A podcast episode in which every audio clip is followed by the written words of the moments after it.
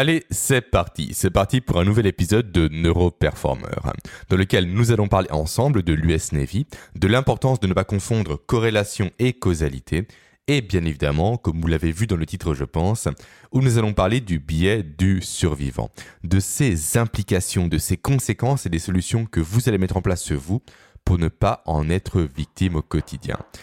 Mais avant ça, petit message rapide déjà pour vous annoncer qu'il y a des travaux dans le bureau d'à côté du mien, donc s'il y a du bruit, malheureusement, je n'y peux rien et je m'en excuse. Et ensuite, petit message rapide pour vous dire et pour vous inviter surtout à me laisser un avis ainsi qu'une note positive sur Apple Podcast, histoire de franchir la barre symbolique des 150 avis positifs avant la fin de l'année 2021. Sachant que nous sommes à l'heure actuelle à un total de 145 avis positifs. Et également, deuxième petit message rapide pour vous inviter, si ce n'est pas encore fait, à rejoindre dès à présent mon programme gratuit, mon challenge gratuit sur 7 jours pour booster les performances de votre cerveau. Vous aurez, une fois ce programme rejoint, un défi par jour pour booster votre cerveau. Alors pour rejoindre ce programme, c'est simple, vous cliquez sur le premier lien présent en description de ce podcast. Ok, maintenant on attaque les choses sérieuses. Et on va commencer par un bref résumé de ce dont nous avons parlé la semaine dernière ensemble. Alors, la semaine dernière, je vous ai introduit au sujet des biais cognitifs en vous expliquant le, pourquoi du comment. Votre cerveau a tendance à se faire biaiser au quotidien. Et surtout en vous expliquant le pourquoi du comment, votre cerveau cherche constamment à emprunter ce qu'on appelle le chemin de moindre résistance. À savoir en fait le fait que le cerveau cherche constamment à emprunter le chemin qui lui demande le moins d'efforts, le moins d'investissement et le moins de temps. Et typiquement, là où le chemin de moindre résistance chez typiquement un, comment dire, un salarié en usine va se traduire par le fait qu'il n'enfile pas son équipement de sécurité pour une action ponctuelle, car enfiler cet équipement serait trop énergivore pour lui. En matière de prise de décision, ce chemin prend la forme simplement de raccourcis de la pensée, qui sont souvent efficaces, mais pas toujours, et qui sont donc à l'origine de nos fameux biais cognitifs. Très bien, ça c'est pour le résumé assez succinct de l'épisode précédent. Maintenant, rentrons dans ce podcast et commençons à partir de ce podcast-là à parler des biais cognitifs en détail. Alors, quel biais je vais traiter dans cette série de podcasts? C'est une excellente question et en toute transparence, je n'en ai strictement aucune idée. En effet, je veux réellement me concentrer moi sur les biais les plus importants, sur ceux qui peuvent, sur ceux qui peuvent pardon, vous toucher au quotidien. Donc, quand j'estimerai avoir fait le tour de tous les biais importants à traiter, eh bien nous passerons simplement à un autre sujet et à une autre thématique. Sachant que bien évidemment, je me réserve le droit d'en parler, plutôt pardon, de parler d'autres biais dans le futur, si jamais c'est nécessaire, parce que c'est mon podcast et je fais bien ce que je veux. Allez donc place au premier biais, au biais du survivant. Et ce que nous, euh, nous allons faire pour ce biais-là, c'est que nous allons commencer par l'historique de ce biais, par le, euh, le comment ce biais a été découvert, car l'histoire de sa découverte en fait est réellement passionnante et elle mérite d'être connue. Alors ce biais a été découvert lors de la Seconde Guerre mondiale par une personne qui s'appelle Abraham Wald. Alors il a été découvert durant la Seconde Guerre mondiale, certes, mais ça ne veut pas dire qu'avant cette date-là, ce biais n'existait pas, sauf qu'en fait personne n'avait mis de nom dessus tout simplement. Et du coup, le, contexte, c'est le suivant. Abraham Wald, qui était mathématicien pardon, à l'époque, avait été appelé en renfort par l'US Navy qui comptait énormément de pertes à l'époque au niveau des avions qu'elle envoyait sur le front au niveau de la guerre contre les Allemands. Et quand je parle de pertes, je parle de pertes financières, bien évidemment, et non pas de pertes humaines, parce que les pertes humaines, on s'en fout dans la guerre. L'important, c'est les thunes, comme souvent. Alors pourquoi un mathématicien aurait-il été appelé en renfort dans une guerre?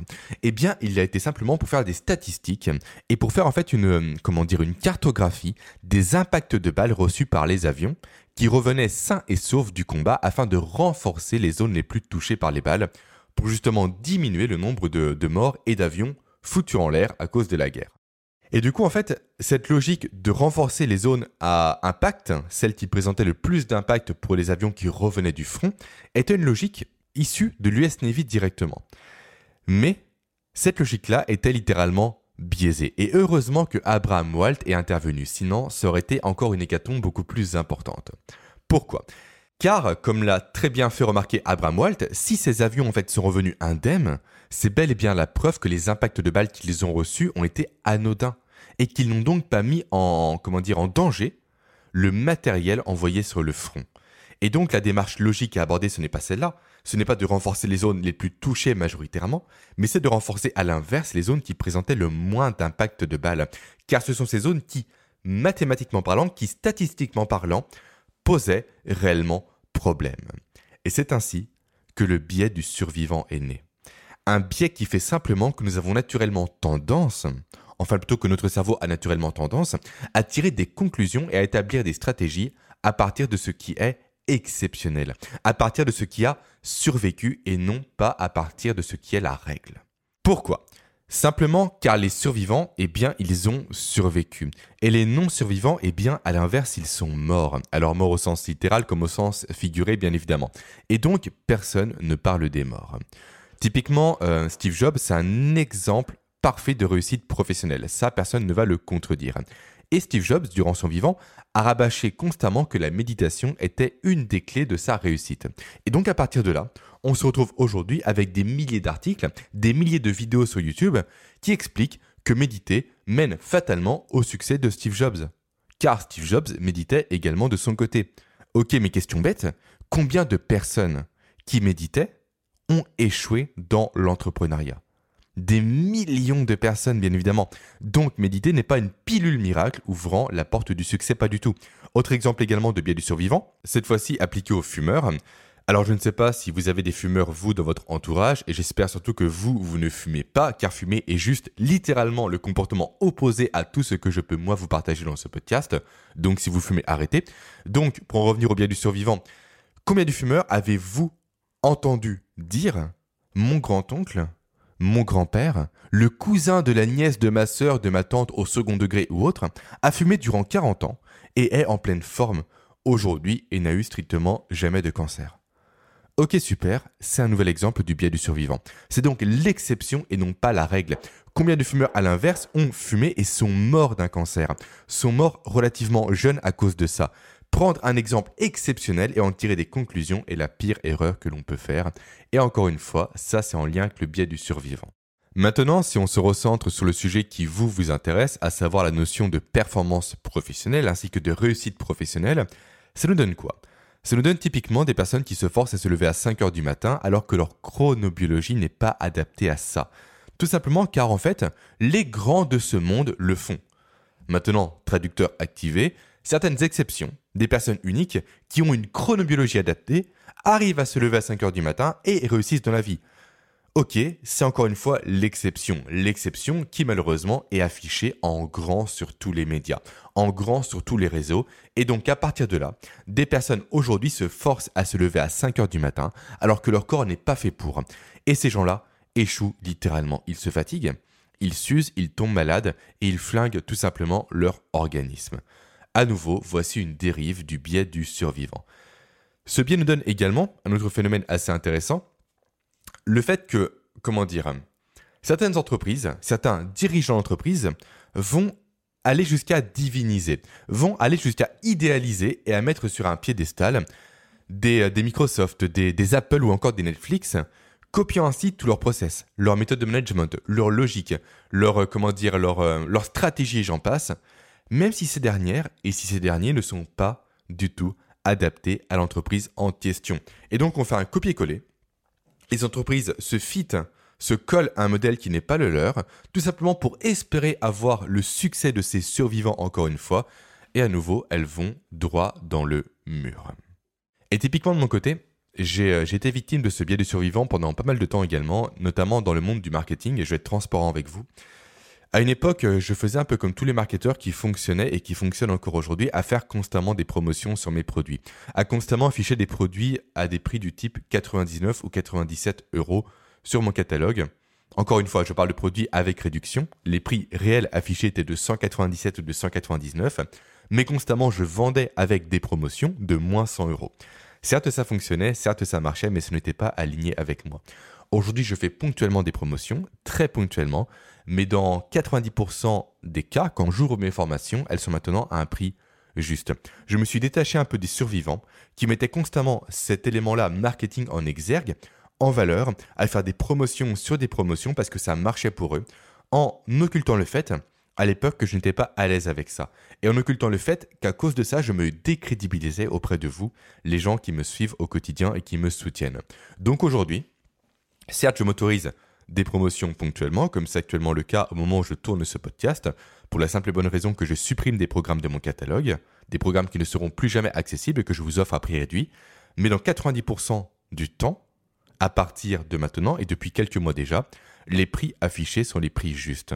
Les prix qui sont certes plus élevés que la concurrence, mais pour des produits de meilleure qualité et on va au fond des choses. Je ne veux plus faire des petits produits très simples qui me prennent une heure de travail grand maximum. Moi, je fais des produits et des programmes de qualité qui me prennent quasiment 200 heures à chaque fois que je vends à un prix juste. Et j'ai fait ce pari-là, de quitter ce monde des survivants, d'arrêter de me coller à un modèle qui ne me correspondait pas et d'être plus aligné avec mes valeurs. Et ça, c'est réellement, encore une fois, un message que je veux vous faire, comment dire, vous faire passer. Arrêtez de, vous calquer par rapport aux survivants que vous idéalisez, plutôt dont l'apparence vous fait rêver en quelque sorte. Non, comprenez vos valeurs, comprenez qui vous êtes vous, soyez aligné avec vous-même, ne soyez pas, on va dire, en dissonance par rapport à vos besoins, et arrêtez, encore une fois, d'être victime de ce biais du survivant qui risque, malheureusement, de vous orienter, vous, sur des stratégies, sur des méthodes ou autres qui ne sont pas adaptées à vous et qui vont, à court, moyen ou long terme, vous desservir. J'en ai fait les frais, du coup, je vous le partage. Ok, et donc, bien évidemment, on va apprendre ensemble les stratégies, à nouveau je me répète, je sais, mais pour ne pas être victime de ce biais-là. Mais juste avant ça, il faut que je vous parle d'une notion très importante, de l'importance de ne jamais confondre corrélation et causalité. Un sujet qui est en lien direct avec notre cher biais du survivant. Alors pourquoi Hop là, je m'installe un peu mieux. Vous devez apprendre à ne pas confondre corrélation et causalité? C'est simple. Beaucoup trop de personnes font cette erreur et prennent en fait de mauvaises décisions à cause de ça. Ok, mais du coup, en fait, qu'est-ce que la corrélation Qu'est-ce que la causalité? Je ne l'ai pas encore défini, désolé. En fait, c'est simple. Faire une corrélation entre deux choses, c'est créer un lien entre deux choses. Alors que faire une causalité, c'est réellement qu'il y ait un impact d'un élément sur un autre élément. Le plus simple pour vous expliquer ça, c'est vous donner un exemple. Et l'exemple que j'aime bien donner en général pour expliquer ce problème-là, c'est l'exemple des épaules des nageurs. Beaucoup de personnes disent autour de moi et disent certainement autour de vous que la natation donne en fait des épaules larges et un dos large, alors que pourtant c'est 100% faux. Il y a bien un lien, donc une corrélation entre la natation et le fait d'avoir des épaules larges et un dos large, mais pas de causalité. En tout cas, pas dans ce sens-là. En fait, ce n'est pas tant la natation qui va donner des épaules larges aux individus, qui sont professionnels de ce domaine-là, mais c'est l'inverse. Ce sont les gens qui sont larges de base qui vont être bons en natation et donc qui vont survivre par rapport aux personnes qui, elles, sont assez étroites d'épaule et assez étroites de dos. En effet, car plus on est large au niveau de la natation, plus on a une belle amplitude de mouvement et donc plus on a tendance à nager vite. Donc c'est la sélection à la base des personnes qui ont une grande largeur d'épaule qui va les amener à être directement des bons nageurs par la suite, en tout cas à favoriser leur chance de devenir des bons nageurs. Et ce n'est donc pas la natation qui, à l'inverse, va faire agrandir les épaules et le dos des personnes en question. Et ça, ça me rappelle un peu le rugby, parce que durant, durant combien de temps? 18 ans, je crois, j'ai fait du rugby. Et du coup, pour être sélectionné en rugby, notamment à des postes, on va dire, qui sont les, les on va dire, donc la pile des gens qui sont dans les mêlées, typiquement pour les personnes qui ne connaissent pas ce sport-là, eh bien, on dit souvent, au niveau des sélectionneurs, qu'il faut mieux prendre une personne qui de base est grande et assez forte, assez corpulente, mais qui est mauvais joueur, mauvais joueur dans le sens euh, pas, euh, pas compétent pour jouer efficacement, plutôt qu'une personne qui est chétif mais très bon joueur pour la faire devenir professionnelle. Pourquoi? Car une personne qui a une bonne génétique de base, on peut lui apprendre à bien jouer au rugby. Mais une personne qui a une, génétique mauvaise mais qui joue très bien, on ne peut pas lui apprendre à avoir une bonne génétique. La génétique ne se change pas, en tout cas euh, pas naturellement. C'est pourquoi, encore une fois, on sélectionne les joueurs les plus gros, les plus corpulents, les plus grands à l'adolescence pour en faire devenir des très bons joueurs et non pas les joueurs qui sont déjà très bons, mais qui sont chétifs et maigres. Donc encore une fois, il y a certes une corrélation, mais pas dans le bon sens à nouveau. Ok. Donc tout ça pour dire en fait que comme pour le biais du survivant, le cerveau va se focaliser dans la corrélation et la causalité sur ce qui va être le plus flagrant, sur ce qui va être le plus simple à comprendre, sur ce qui va être le plus simple à intellectualiser. Et c'est à partir de ça qu'il va donc tirer des conclusions hâtives qui risquent vous de vous biaiser. Et donc, à nouveau, maintenant, on va voir les stratégies pour éviter que vous tombiez, vous, dans ces travers-là, dans ces problèmes-là. Et la première des pistes que vous devez apprendre à creuser, c'est en fait le fait de prendre le, réflexe, on va dire, de ce que j'appelle le, le fait de faire le listing des caractéristiques spécifiques. Ça veut dire quoi? C'est simple. Ce que je vous invite à faire, dès que vous aurez un but identifié à atteindre, un objectif à accomplir ou autre, c'est de vous former pour atteindre ce but ou cet objectif. Et du coup, lors de vos écoutes de vidéos, de podcasts, de séminaires ou lors de vos lectures, ce que vous allez faire, c'est que vous allez noter tous les conseils qui vous semblent pertinents. Et après ça, vous allez écouter non pas les survivants, les personnes qui ont réussi, les personnes qui sont mises sur le devant de la scène, et qui sont donc faciles à repérer et à trouver, mais vous allez écouter celles et ceux qui ont échoué, donc les non-survivants. Et là, vous allez soit donc écouter des interviews longs de ces personnes en question, et là, je vous invite notamment à aller faire un tour sur le podcast La Leçon, le podcast justement qui est dédié à l'art d'échouer, où les animateurs de ce podcast interviewent justement des gens qui ont échoué au quotidien et tirent des conclusions à partir de ces échecs-là. C'est super intéressant. Et également, je vous invite à scruter un peu dans votre entourage les personnes qui justement ont échoué pour repérer en fait les caractéristiques de ces échecs, les stratégies, les méthodes, les, euh, les moyens que ces gens ont déployés et qui malheureusement ne les ont pas menés au succès, mais les ont menés à l'échec. Et donc vous allez à nouveau lister ces caractéristiques-là. Et maintenant, ce que vous allez faire à partir de là, avec vos deux colonnes en quelque sorte, la colonne des caractéristiques partagées par les survivants et la colonne des caractéristiques partagées par les non-survivants, c'est que vous allez en fait tout simplement faire coïncider ces deux listes et supprimer toutes les démarches, toutes les stratégies, tous les moyens employés par les survivants qui ont été employés par les non-survivants et qui ont donc mené à l'échec de ces derniers, pour ne retenir au final que les caractéristiques qui ont réellement permis aux survivants de survivre et de réussir. Très bien. Ça, c'est donc pour mon premier conseil. Ensuite, deuxième et dernier conseil, c'est le fait simplement d'arrêter de vous focaliser sur les objets brillants, sur les nouveautés et sur l'exception. En effet, votre cerveau, il est, il est câblé, il est programmé, il est codé pour voir avant toute chose ce qui est nouveau. Et ce pour la simple et bonne raison qu'un élément nouveau est interprété par lui comme un potentiel moyen d'augmenter ses chances de survie. Ça, on le, retire, on le doit à nouveau à notre héritage évolutif et à nos ancêtres, les hommes de Cro-Magnon. Et c'est donc exactement ce mécanisme-là qui est, comment dire, qui, euh, qui, euh, qui sous-tend le biais du survivant. Un survivant qui vous présente en fait une méthode révolutionnaire qui aurait marché pour lui va naturellement capter l'attention de votre cerveau avec un gros message du type attention, attention, cet objet, cette méthode, euh, cet élément ou autre va naturellement augmenter mes chances de survie, donc tu dois l'utiliser à tout prix. Et vous, vous devez à nouveau vous détacher de ça, c'est très important. Mais ça va pas être évident. Pourquoi? Car à nouveau, votre cerveau est câblé pour répondre aux objets brillants. Notamment à cause d'une stimulation directe de votre production de dopamine qui va vous donner, vous, une, envie presque irrépressible d'aller vers cette nouveauté, de courir vers cette nouveauté en ignorant tout le reste. Et si vous faites de la musculation tout comme moi d'ailleurs, notamment en salle, vous avez forcément déjà été victime de cet objet brillant. Vous avez forcément déjà vu en fait des personnes avec, un, avec des physiques assez, euh, assez développées, assez super, qui font un exercice qui n'a strictement aucun sens, qui font un exercice dit exotique pour, euh, on va dire, euh, plagier un peu les termes employés par mon ami Rudy Koya. Et en fait, ces personnes-là vont vous conseiller naturellement cet exercice qui pourtant ne fonctionne pas sur 99% des personnes, mais qui fonctionne sur eux car eux ont une bonne génétique adaptée à cet exercice. À nouveau, ce sont les survivants qui vous présentent un objet brillant dont vous devez vous détacher. Et ça, vous devez à nouveau apprendre à l'appliquer au quotidien et notamment dans votre quotidien professionnel comme personnel.